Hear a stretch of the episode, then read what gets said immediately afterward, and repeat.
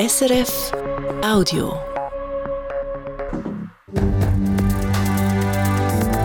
SRF 1, jetzt mit dem Regionaljournal. Das ist das Regionaljournal Zentralschweiz am Mikrofon Michael Zetzi.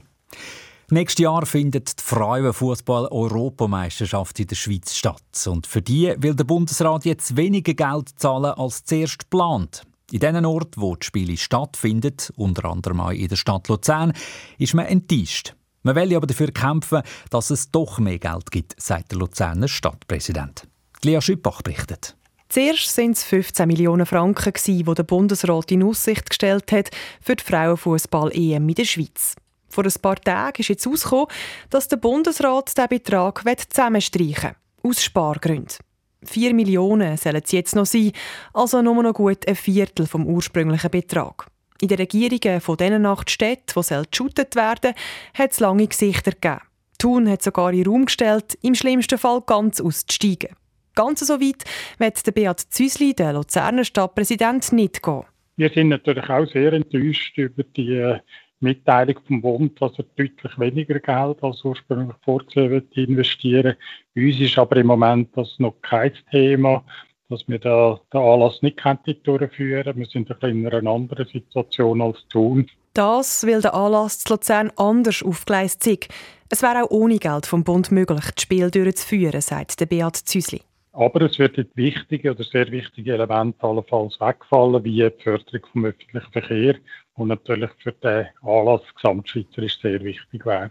Für Luzern ist es nämlich ein wichtiger Punkt, dass das Reisen im ÖV einen höheren Stellenwert hat, dass es also zum Beispiel günstige Kombibillette für die Match gibt, wo auch gerade das Bahnbillett dabei ist.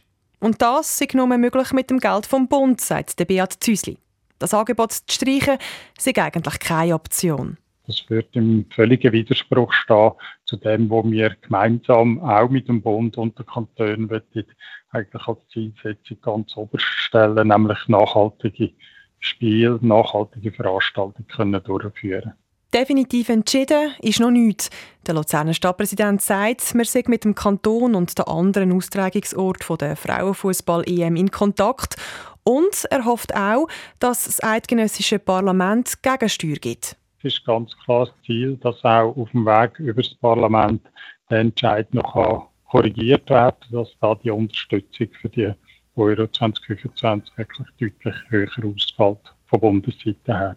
Passieren könnte das dann in der Sommersession, wenn das nationale Parlament den Bundesbeitrag debattiert und definitiv festlegt.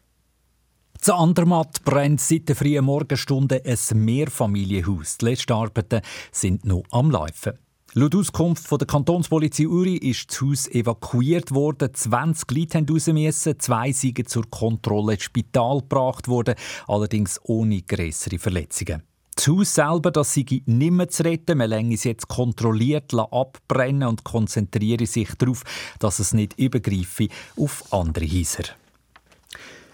Sie gehen gut informierte Tag mit dem Regionaljournal und wir behalten Sie ja in unserer Abendsendung auf dem Laufenden. Ein Schwerpunkt heute die Abstimmungen im Kanton Zug vom 3. März. Dort geht es um richtig viel Geld. Die Stimmberechtigten die müssen nämlich entscheiden, ob über 1 Milliarde Franken in zwei Strassentunnel investiert werden in der Stadt Zug und zu Unteregri. Der Tunnel in der Stadt Zug soll die Nadelöhr Altstadt vom Verkehr entlasten. Kostenpunkt fast 750 Millionen Franken. Der Tunnel zu Unteregri der soll den Strassenverkehr um das Dorf umführen. Der würde etwa 310 Millionen kosten. Eine Mehrheit vom Zuger Kantonsrat steht hinter diesem Grossprojekt und auch die Zuger Stadtregierung und der Gemeinderat von Unteregri sind dafür. Widerstand gibt es von linker Seite und dann gibt es da auch noch eine Stimmrechtsbeschwerde, die verlangt, dass die Abstimmung im äußersten Fall muss verschoben werden. Das will von offizieller Seite falsche Visualisierungen und irreführende Textinformationen in Umlauf sind.